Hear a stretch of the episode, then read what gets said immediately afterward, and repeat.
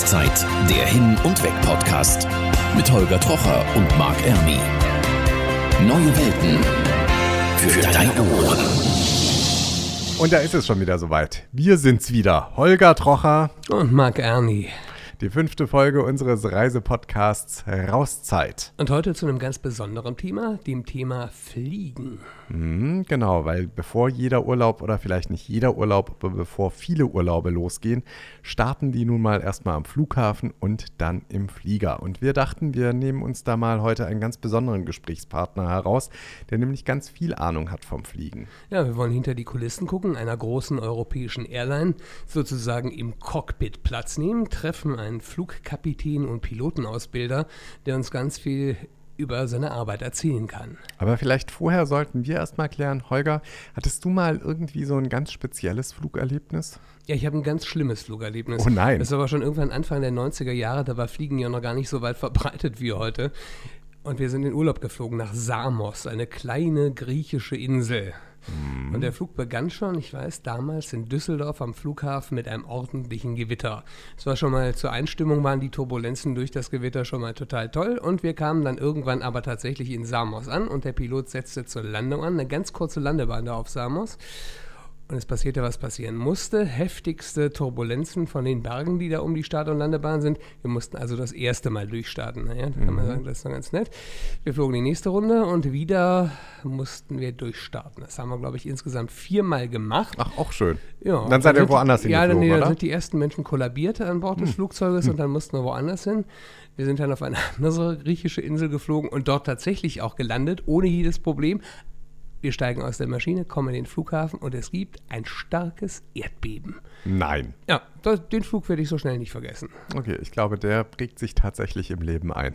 Ja, ich habe mir dann erstmal eine Flasche Schnaps gekauft und dann ging es wieder. Okay, guter Start in den Was war Urlaub dein auf alle Fälle. Flug? Naja, also ich hatte auch schon mal so hier und da Erlebnisse, wobei jetzt gar nicht mal so weite Flüge tatsächlich. Ich finde zwar immer, dass es über dem Pazifik, wenn man da fliegt, da rumpelt es grundsätzlich immer mehr als über dem Atlantik, warum auch immer.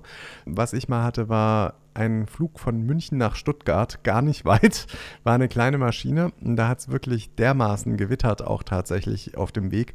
Ähm, die Maschine ist aber trotzdem abgehoben, weil es dann irgendwann auch problematisch war mit den Schließzeiten des äh, Flughafens Stuttgart. Und ähm, das war kein so schöner Flug. Es gab von vornherein auch keinen Service. Gut, das hat man öfter mal, dass es so starke Turbulenzen gibt, aber es ging richtig hoch und runter und das wirklich nicht so ganz schön. Und die andere Geschichte war auch einfach mit zweimal durchstarten. Das war auch kein besonders weiter Flug. Der ging tatsächlich nur von Frankfurt nach Berlin. Und äh, beim Aufsetzen auf Tegel haben die dann gemerkt, da ist tatsächlich noch eine Maschine auf der Landebahn, was nicht so gut ist. Und dann sind wir nochmal richtig rapide hochgegangen. Äh. Okay, das ist ja auch nicht so schön, wenn da noch eine Maschine im Weg steht. Das ist ja ziemlich Ja. blöd. Wobei, wenn ich darüber nachdenke, ist mir auch schon mal passiert, da sind wir auch wirklich so richtig, wir hatten schon die äh, Räder auf der Landebahn und dann sind wir auch nochmal mit Vollgas durchgestartet. Mhm. Da ist nämlich jemand abgebogen, offenbar auf die Start- und Landebahn, auf der wir da gerade landen wollten. Okay, ja, auch nicht so schön. Aber wir wollen ja weniger über die Sachen, die auf dem Boden passieren, reden, als vielmehr über die Sachen, die in der Luft sind. Und deswegen, Holger, hattest du ein Treffen mit einem Piloten aus Köln, wenn ich mich richtig entsinne. Genau, da bin ich dann erstmal hingeflogen. Mhm, genau. ja, sehr schön. Passend zum Thema. Absolut. Sehr gut. Und dann hast du mit ihm ein längeres Interview geführt. Wer er ist und um was es genau geht, das klären wir gleich. Rauszeit, der Hin- und Weg-Podcast. Heute wird nicht geflogen, sondern wir sitzen in einer Wohnung in Köln-Bonn bei Klaus Jungmeier. Er ist Pilot, richtig mit vier Streifen. Richtig. Du hast so richtig so ein weißes Hemd, vier Streifen und eine blaue Jacke oder eine grüne? Krawatte gehört auch dazu. All das hast du. Du bist Pilot bei einer europäischen Airline. Wie viele Stunden ist man da so im Flugzeug im Monat ungefähr? Das kommt sehr drauf an. Ich bin zugleich noch Ausbilder und Prüfer. Ich bin also auch ab und zu im Flugsimulator. Aber pro Monat zehn Tage, zwölf Tage fliegen ist dann schon immer drin als Minimum. Wo fliegst du so hin? Europäische Strecken, eigentlich in alle europäischen Metropolen. Mailand, Kopenhagen, diese Größenordnung. Wir wollen dich gleich noch ein bisschen persönlicher kennenlernen, aber was ist denn so die durchschnittliche Höhe, in der sich ein Pilot so aufhält? Ich würde mal sagen, so zwischen 9 und 12,5 Kilometer. Fällt mir doch noch eine Frage ein. Gibt es so eine coole Höhe, wo man sagt, da fliegt sich am besten, so bei 9000 Fuß oder bei 10.000 Fuß oder? Je niedriger, desto mehr kann man sehen. Das kann schon manchmal ganz spannend sein, wenn man die Berge überfliegt zum Beispiel und man fliegt nicht allzu hoch, weil es oben turbulent ist beispielsweise. Dann kann man den Skifahrern ein bisschen zugucken. Das ist schon ganz lustig immer. In der Regel fliegt man aber hoch, denn Hochfliegen ist ökonomischer. Rauszeit, der Hin- und Weg-Podcast. Persönlich. Ich würde dir jetzt kurze Sätze vorlesen. Ich ende mit einem Punkt, Punkt, Punkt und du müsstest die Sätze ergänzen. Verstanden? Kannst du nochmal wiederholen? Wie, wie, würde man das denn an Bord eines Flugzeuges sagen? Ob man eine Durchsage verstanden hat vom Tower? Wie heißt das? Eine Durchsage vom Tower ist eine Anweisung des Fluglotsen. Ja, aber du müsstest ja darauf reagieren. Wenn er dir sagt, flieg höher, was sagst du dann? Würde ich sagen, say again. Say again. Okay, I say it again. Ich sag dir einen Satz, sag dann Punkt, Punkt, Punkt, ist nämlich nur ein Halbsatz und du müsstest diesen Satz bitte beenden. Erster Satz, ich bin Punkt, Punkt, Punkt. Ich bin Klaus Jungmeier, 55 Jahre alt und arbeite als Flugkapitän bei einer großen europäischen Airline. Das mache ich genau beruflich. Ich bringe meine Passagiere von A nach B. Das war mein spektakulärster Flug bislang. Das war ein Nachtflug vor vielen Jahren in einer klaren Sommernacht mit ganz vielen Gewittern in gebührendem Abstand. Und diese Gewitter ähm, konnte man sehr gut erkennen. Die Blitze leuchteten immer wieder in diesen Gewittern auf, alle paar Sekunden. Das sah aus, als ob man durch einen Wald von Nachttischlampen fliegt. Das war wirklich spektakulär. Für dich spektakulär, für die Passagiere wahrscheinlich die Stunde des Schreckens. Nein, denn ich habe erklärende Ansagen gemacht. Dann konnten die Passagiere das auch genießen. Hm, da vorne sehen Sie den nächsten Blitzrums. Egal, weiter, weiter geht's. Über den Wolken fühle ich mich wie, Punkt, Punkt, Punkt. Sicher und frei. In meinem Cockpit sind so viele Knöpfe wie. Ich habe die Knöpfe nie gezählt, so viele sind das gar nicht, denn man macht heutzutage alles über einen kleinen Computer, der hat nur wenige Knöpfe und damit kann man eigentlich alle Eingaben machen. Sieht sehr aufgeräumt aus. Letzte Frage. Mein blödester Passagier bislang. Punkt, Punkt, Punkt.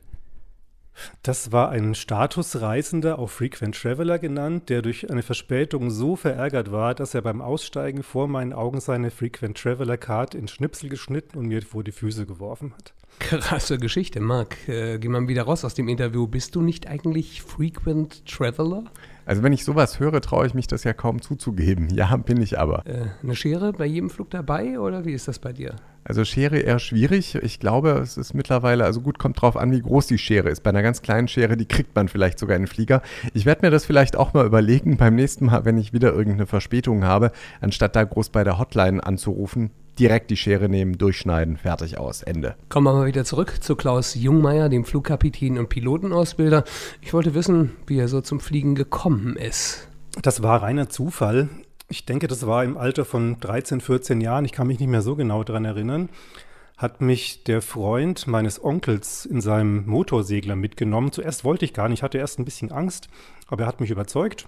Und das fand ich dann so toll, dass ich im Jahr drauf gleich über das Deutsche Jugendherbergswerk zu einem Segelfluglager für Schüler gegangen bin. Danach habe ich dann meinen Motorflugschein gemacht. Da kann man mit 17 schon anfangen, mit 18 dann die Prüfung machen. Und äh, ja, das hat mich eigentlich direkt fasziniert.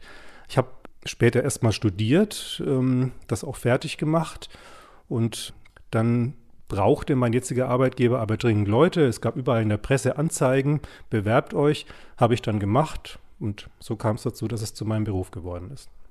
Ist deine Ausbildung bezahlt worden oder musstest du selber in die Tasche greifen?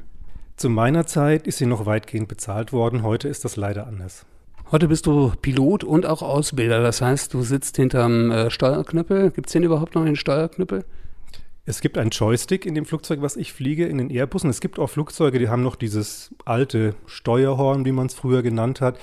Der Airbus hat das nicht mehr. Das ist ein Flugzeug, was sehr viel mit Computern gesteuert wird. Ähm, da hat man einen Joystick, da gibt man die Fluginputs. Sehr bequem, sehr angenehm, man braucht keinen großen Kraftaufwand mehr.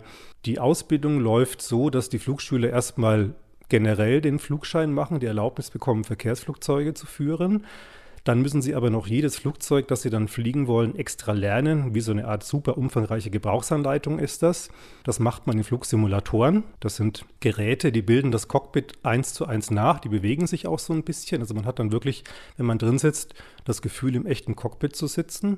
Da werden erstmal alle Verfahren trainiert. Da sitze ich als Ausbilder dann hinten. Ich habe so eine Art Computer, in den ich alle möglichen Szenarien eingeben und vorgeben kann.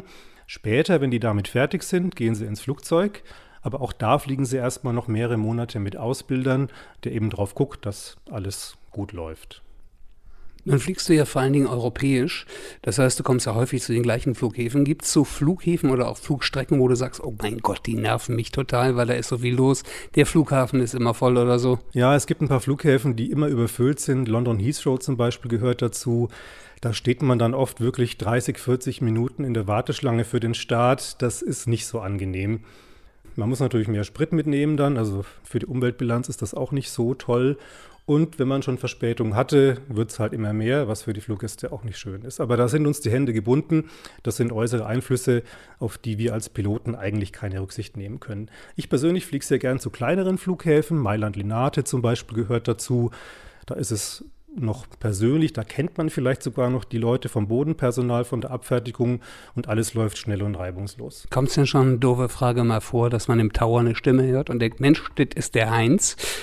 Sagt man da auch mal persönlich Hallo?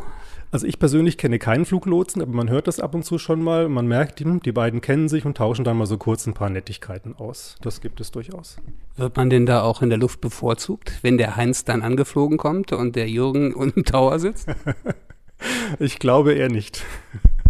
Marc. Marc, Mensch, wir haben ja schon so lange von dir nichts mehr gehört. Bist ja, ja heute so ruhig. Ja, genau. Das könnte vielleicht daran liegen, dass du das ganze Interview am Stück aufgezeichnet hast, was auch völlig in Ordnung ist. Wir gehen jetzt einfach mal immer wieder aus dem Interview heraus. Aber es ist so spannend und ich finde auch, dass Klaus Jungmeier, der Flugkapitän, so viel Tolles zu erzählen hat, dass ich da auch ganz gebannt lausche. Ich kann auch mal ruhig sein. Es Lauschen, geht. Marc, werden Sag das nur nicht auch. meiner Frau. Lauschen, Marc, wollte ich sagen, werden wir jetzt auch. Und zwar dir bei den Reisenews. Rauszeit, der Hin- und Weg-Podcast Reisenews. Ab dem 1. Juli 2020 soll in Venedig die geplante Eintrittsgebühr für Touristen bei einem Tagesbesuch erhoben werden. Das gab die Stadtregierung bekannt. Der Grund, die italienische Lagunenstadt ist sehr stark vom Massentourismus betroffen. Die Gebühr in Höhe von 3 Euro für Tagesgäste und Kreuzfahrtpassagiere war schon vor Monaten angekündigt. Ihre Einführung ist aber verschoben worden. Ab Januar 2021 soll dann die Standardgebühr 6 Euro betragen.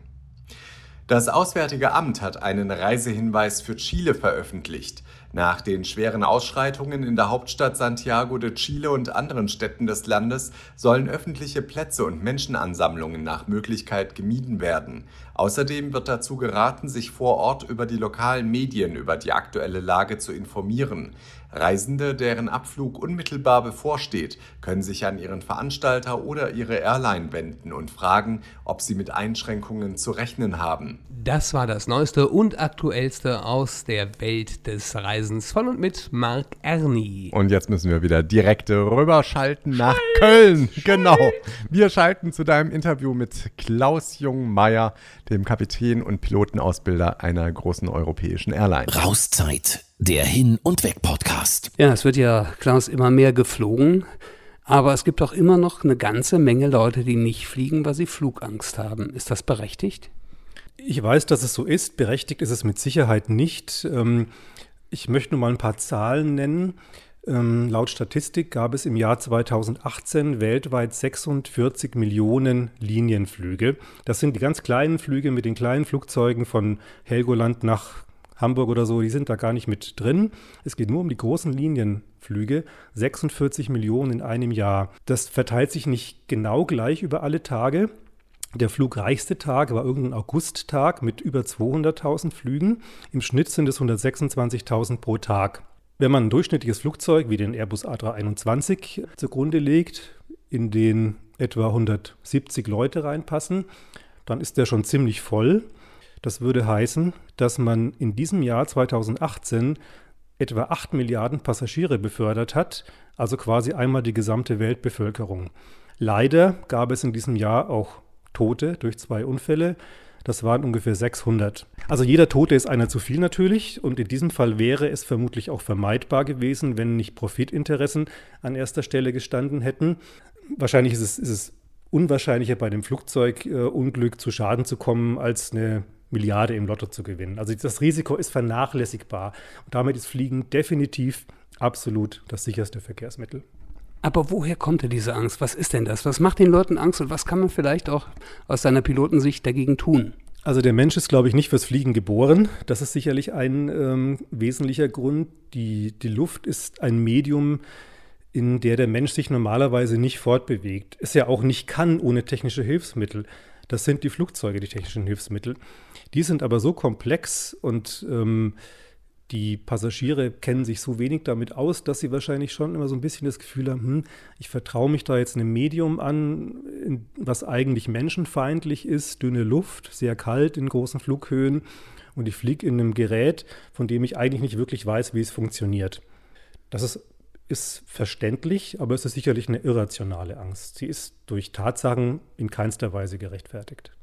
Gibt es denn so ein bisschen, was man sagen kann, wenn man im Flugzeug sitzt, der Pilot ist gut oder der Pilot ist schlecht? Kriegt man da irgendwie was mit? Kann man das mitkriegen als Passagier? Also kürzlich hat mir jemand erzählt, der wäre jetzt mit der Airline XY geflogen. Da hätte es ja so gewackelt die ganze Zeit und da würde er nie wieder mitfliegen, weil da wären die Piloten ja schlecht ausgebildet. Da habe ich dann erstmal herzlich gelacht, weil als Pilot kann man natürlich überhaupt nichts dafür, wenn man durch eine turbulente Luftschicht fliegen muss. Auch das Argument, der hat jetzt eine tolle, weiche Landung gemacht, ist aus fachlicher Sicht eigentlich kein Qualitätsmerkmal für einen guten Piloten. Ähm, eine weiche Landung sagt überhaupt nichts über die Qualitäten eines Piloten aus. Und ein super Pilot kann auch schon mal eine etwas heftigere Landung machen oder deutlichere, will ich sagen. Zum Beispiel, wenn die Landebahn nass ist, da will man sogar ein bisschen deutlicher aufsetzen, um eine höhere Bremswirkung zu erzielen. Also eigentlich all diese äußeren Dinge, die man als Flugpassagier so mitkriegt, können nichts aussagen über die Qualität eines Piloten. Das kann man als Passagier eigentlich nicht wissen und nicht beurteilen. Letzte Frage in dieser Fragerunde. Du bist ja auch Pilotenausbilder. Ähm, was trainiert man denn? Man wieder denkt ja, der wäre schon mal mit so einem Flugsimulator geflogen, aber das Gefühl, in einem richtigen Simulator zu sitzen, ist ein anderes und da werden auch andere Sachen vermittelt. Absolut. Wie gesagt, ein Flugsimulator ist eine 1 zu 1 Nachbildung des richtigen Cockpits. Es werden auch vorne in die Frontscheiben per Projektoren wird, wird auch die Außenwelt eingeblendet. Ist ja bei Microsoft Flugsimulator inzwischen mittlerweile auch so ähnlich. Und man kann im Simulator eigentlich wirklich alles simulieren, was im Flugzeug kaputt gehen kann. Triebwerksausfall. Triebwerksausfall ist übrigens überhaupt nichts Schlimmes. Also ein Flugzeug kann mit einem verbleibenden Triebwerk noch völlig problemlos stundenlang weiterfliegen. Da passiert überhaupt nichts. Feuer ist so ein Thema, wo man als Pilot sagt, hm, muss ich nicht unbedingt haben. Aber auch das wird im Simulator ausführlich trainiert. Also man kann da Dinge trainieren, die man im richtigen Flugzeug niemals trainieren würde und auch als Durchschnittspilot wahrscheinlich niemals erleben wird. Aber man ist dann eben für alle Fälle gewappnet. Darauf kommt es an. Und an dieser Stelle unterbrechen wir nochmal kurz das Kölner Interview. Holger, sitzt hier auch bei mir. Wie machst du das eigentlich, in Berlin und in Köln gleichzeitig zu sein? Unglaublich. Das würdest du wohl gerne wissen. Beam me up, Scotty, sage ich nur. Aber mm. ähm, um ehrlich zu sein, wir Filmleute, wir haben es ganz schwer drauf. Uiuiuiui, die Filmleute, ich sehe ja. schon. Alles klar. Gut, dann machen wir aber hier auch direkt weiter mit unserem Podcast, weil wir haben ja auch wieder einen weiteren Gast bei uns im Studio und zwar einen Anwalt. Rauszeit, der Hin- und Weg-Podcast. Recht. Heute geht's auf große Kreuzfahrt. Gemeinsam mit Jörn Freudenberg, Rechtsanwalt aus Berlin und Oranienburg. Schon mal auf Kreuzfahrt gewesen, Jörn? Hallo Holger. Nein, bis jetzt noch nicht. Träumst du davon, mal mit so einem Kahn zu fahren oder nicht? Nicht wirklich. Wenn du den jetzigen Fall hörst, wirst du das auch nie tun. Rauszeit, der Fall. Anita und ihr Mann aus Neubrandenburg buchen eine spektakuläre Kreuzfahrt bei Hurtigruten. Das sind meist alte Postschiffe, die Passagiere mitnehmen. Im Hafen angekommen gibt es Probleme. Schiff 1 ist defekt. Anita und ihr Mann müssen ins Hotel. Einen Tag später stellt sich heraus, dass auch das Ersatzschiff kaputt ist. An Tag 4 landen die beiden auf einem alten Klapperkahn, der nur über eine provisorische Küche verfügt. Auch die Kabinen sind im wahrsten Sinne des Wortes unter aller Kajüte. Schon jetzt ist klar, dass viele der gebuchten Ausflüge nicht stattfinden können, da der Klapperkahn viel langsamer ist als das ursprünglich gebuchte Schiff. Und jetzt? Na, da haben die beiden ja was erlebt. Also wichtig als Tipp, vor Ort immer alle Mängel erstmal dokumentieren. Alles fotografieren, Rücksprache mit dem Reiseleiter halten und für spätere Zeiten festhalten. Ja, aber wie kann ich denn sowas festhalten? Dass das ein alter Klapperkahn ist, reicht das als Beweis, ja? Ich mache ein verrostetes Schiff, mache ein Foto davon und kann sagen, hier, so soll das aus. Bestenfalls nicht nur ein Foto machen, sondern mehrere. Bestenfalls mit anderen Reisenden sich zusammentun. Zeugen können die später sein, also am besten auch die Adressen austauschen und jedenfalls alles, wie gesagt, schön dokumentieren für spätere eventuelle Klageverfahren. Und dann geht man tatsächlich zu so einem Rechtsanwalt wie dir und sagt, pass auf, das ist uns passiert. Ja, das kann äh, der richtige Weg sein. Also insbesondere, was wir hier gehört haben, die beiden hatten echt Pech. Da kann Aber kann nur, passieren, ne? Ja, Schiff kaputt, noch ein Schiff kaputt, kann passieren. Das, das ist durchaus vorstellbar und äh, manchmal gibt es halt höhere Gewalt, da passiert sowas. Manchmal liegt es aber auch tatsächlich daran, dass die Unternehmen nicht vernünftig arbeiten und dann haben die dafür zu haften. Die haben ja auch, weil da gab es nur eine provisorische Küche, natürlich nichts von ihren Luxusbuffets und äh, noblen Dinners gehabt. Es gab halt irgendeine provisorische Küche, es gab irgendwas zu essen. Muss man da auch jedes Essen dann fotografieren, jede Speise? Finde ich super. Am besten alles fotografieren. Je mehr Fotos, desto besser. Du musst dir vorstellen, der Richter schaut sich die an und der sagt, Mensch, so ein Foto, das sieht nicht toll aus, das Essen. Auf der anderen Seite hat er die Beschreibung der Reise. Ja, dann kann er das miteinander vergleichen und er kann genau gucken, ist der Vertrag hier, der Reisevertrag, auf den es nämlich ankommt, ist der erfüllt oder ist der nicht erfüllt?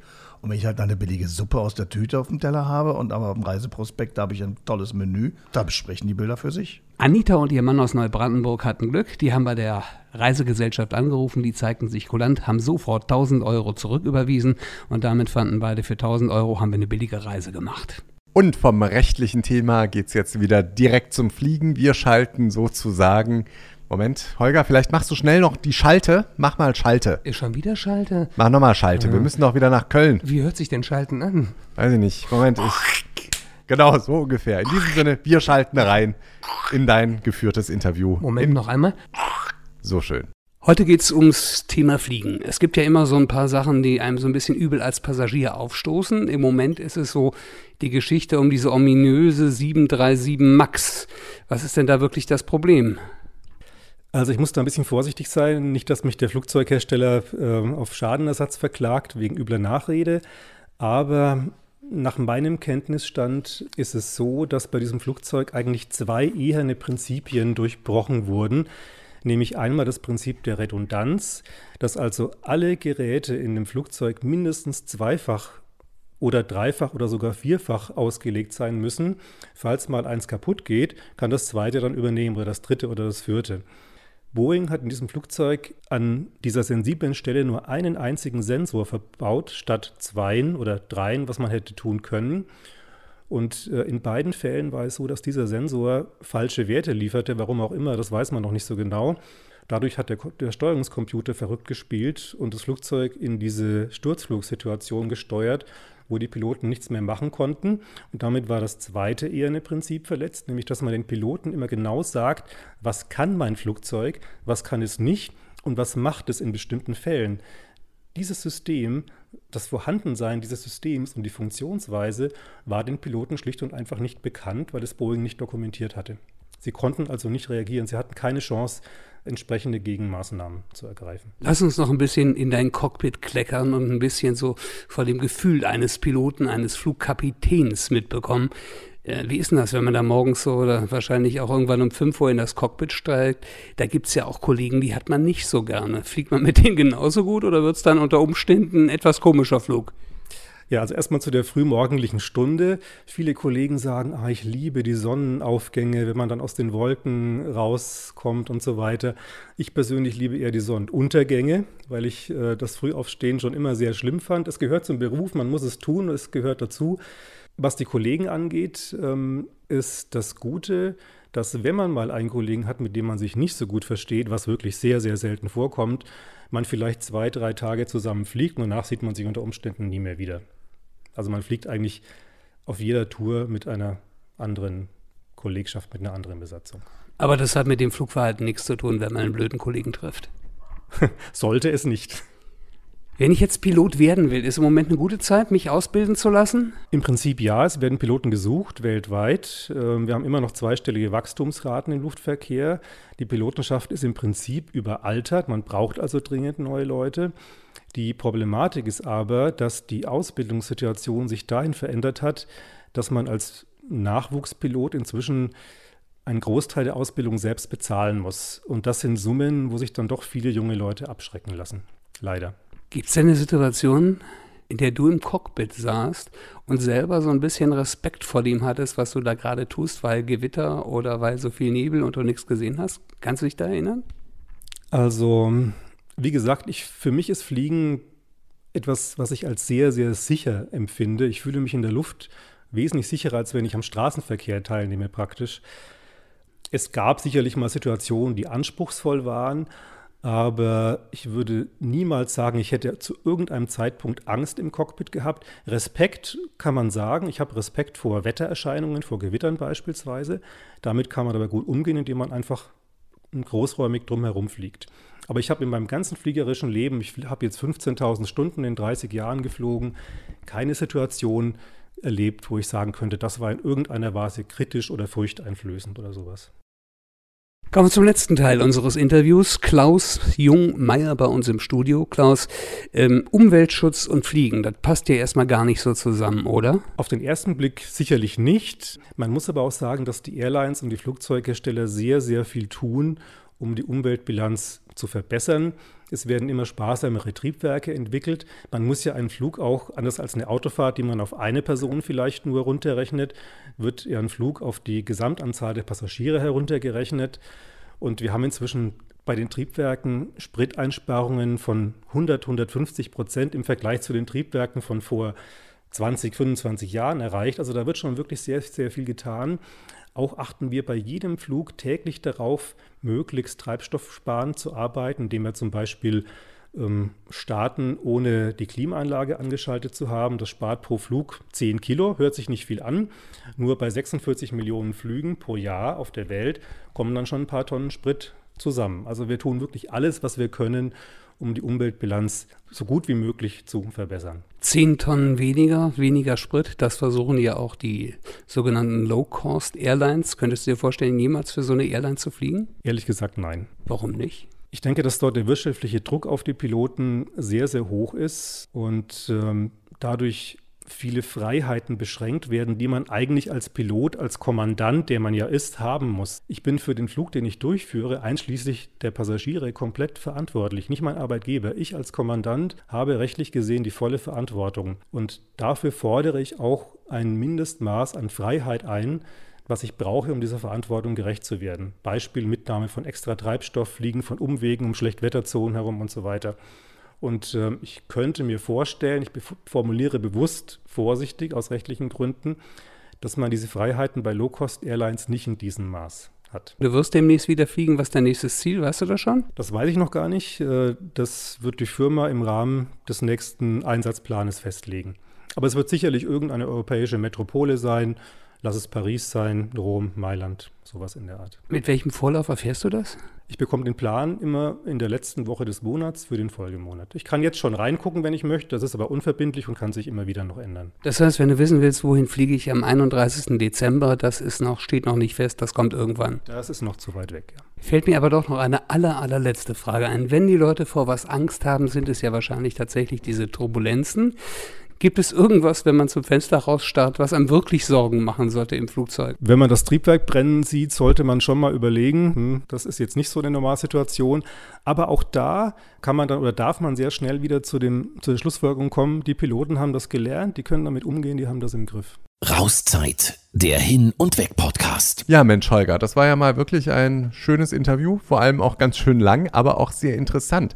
Wenn man das Ganze so hört, vielleicht haben wir jetzt auch dem einen oder anderen so ein bisschen die Flugangst genommen. Die ist ja eigentlich sowieso total unbegründet. Ja, und es ist erstaunlich, wenn man mit jemandem redet wie Klaus Jungmeier, so einem erfahrenen Flugkapitän. Das macht schon extrem ruhig, muss man sagen. So die Turbulenzen, vor denen man normalerweise Angst hat, das ist Pipifax. Jetzt muss ich mal wirklich ganz blöd fragen, hast du manchmal Angst im Flieger, Holger? Ja, so bei ganz komischen Situationen. So, ich fliege nachts nicht gerne und nachts bei ganz starken Turbulenzen fühle ich mich irgendwie nicht wohl. Okay, da muss ich wirklich sagen, mittlerweile, also Flugangst habe ich eigentlich so gut wie nie tatsächlich, wenn überhaupt. Und das sind ja auch, sage ich mal, noch die in Anführungszeichen riskantesten Geschichten, Starts und Landungen. Alles andere in der Luft kann eigentlich, sage ich mal, zu 99 Prozent nichts passieren. Wobei auch bei Start und Landung die Wahrscheinlichkeit, dass überhaupt irgendwas im Flieger passiert, wie viel wahrscheinlicher ist es, dass man im Lotto den Sechser mit Superzahl holt? Ja, das hat Klaus Jungmeier erklärt. Ich habe die Zahl vergessen, ja. aber es ist astronomisch, wie äh, da passiert nichts im Flieger. Aber Richtig. was du dir vielleicht ein bisschen aneignen kannst, wenn du schon keine Flugangst hast, ist ein wenig die Flugscham. Ja, das ist ja momentan überall so ganz groß das Thema. Klar, man muss natürlich im Kleinen anfangen. Ich möchte das auch gar nicht so irgendwo ins Nichts stellen. Ich sag mal so, ob man jetzt wirklich jeden Flug, vor allem wenn man privat unterwegs ist, von Frankfurt nach Berlin machen muss oder auch von Hamburg nach Köln, ist, sage ich mal, so ein bisschen die Frage. Ja, Holger? Ja, ich habe mal so einen blöden Lufthansa-Flug gehabt von äh, München nach Berlin. Und da führt der Maschine 1 von München nach Frankfurt und dann weiter von Frankfurt nach Berlin. Der Flug von München nach Frankfurt dauerte, glaube ich, zwölf Minuten. Mhm. Wir sind dann noch eine Warteschleife geflogen. Ich glaube, da ist der Punkt gekommen, wo man wirklich Flugscham haben kann, weil das ist überflüssig. Ja, dann habe ich tatsächlich auch so eine Geschichte und zwar, ich wollte neulich von äh, Zürich nach Nürnberg. Da war dann aber das Problem, dass der Flieger so nicht direkt ging, allerdings auch nur geschäftlich. Also privat mache ich solche Flüge sowieso nicht. Allerdings bin ich dann von Zürich über Hamburg am Ende dann äh, sollte ich nach Nürnberg von Hamburg aus weiterfliegen. Das ging dann nicht, was dann zur Folge hatte, weil der Flieger nicht mehr ging, dass ich von Hamburg über Frankfurt nach Nürnberg geflogen bin. Und da sage ich, dafür schäme ich mich tatsächlich auch ein bisschen für dieses Jahr. Fällt mir auch noch eine Geschichte zum Thema Flugscham ein. Ich habe mal eine Reportage gedreht über einen Rundflug zum Nordpol. Das heißt, ich bin 16 Stunden geflogen in einer riesengroßen Maschine, im Prinzip für nichts. Und da habe ich wirklich bei der Landung ein schlechtes Gewissen bekommen. Eigentlich war es mein Kameramann, der hat mir auf die Schulter gehauen und meinte, Alter, wir sind jetzt hier 16 Stunden geflogen, wir haben die Umwelt verpestet. Ich habe noch am gleichen Abend 180 Euro gespendet, was das Doppelte war der Abgabe, die man eigentlich hätte leisten müssen. Okay, ja, es gibt ja mittlerweile viele Portale, wo man das Ganze kompensieren kann. Also dementsprechend ist dafür schon gesorgt. Nichtsdestotrotz muss man natürlich sagen, gut, also man sollte sich vielleicht manchmal überlegen, ob man die ein oder andere Flugstrecke tatsächlich so machen muss. Auf der anderen Seite ist es aber eben auch so, es ist nun mal die schnellste Möglichkeit von A nach B zu kommen und geschäftlich spielt Zeit vielleicht manchmal doch auch eine Rolle. So, ich kompensiere jetzt Mark Ernie. Schwupps. Weil der Podcast ist vorbei. Bitte zahlen Sie gar nichts und kompensieren Sie mich. Marc, das war's vom Podcast für heute. Genau, wir hören uns wieder in zwei Wochen. Dann sind wir wieder da, kommen wieder aus dem Nichts heraus sozusagen. Ja, genau. Ich ja, mal gucken, wo ich dann gewesen bin. Wer weiß. Ich komme aus dem Nichts heraus und bis dahin kompensiere ich eine Menge. Tschüss. Ciao. Rauszeit, der Hin- und Weg-Podcast. Jeden zweiten Freitag neu bei Podnews und auf allen wichtigen Podcast-Portalen.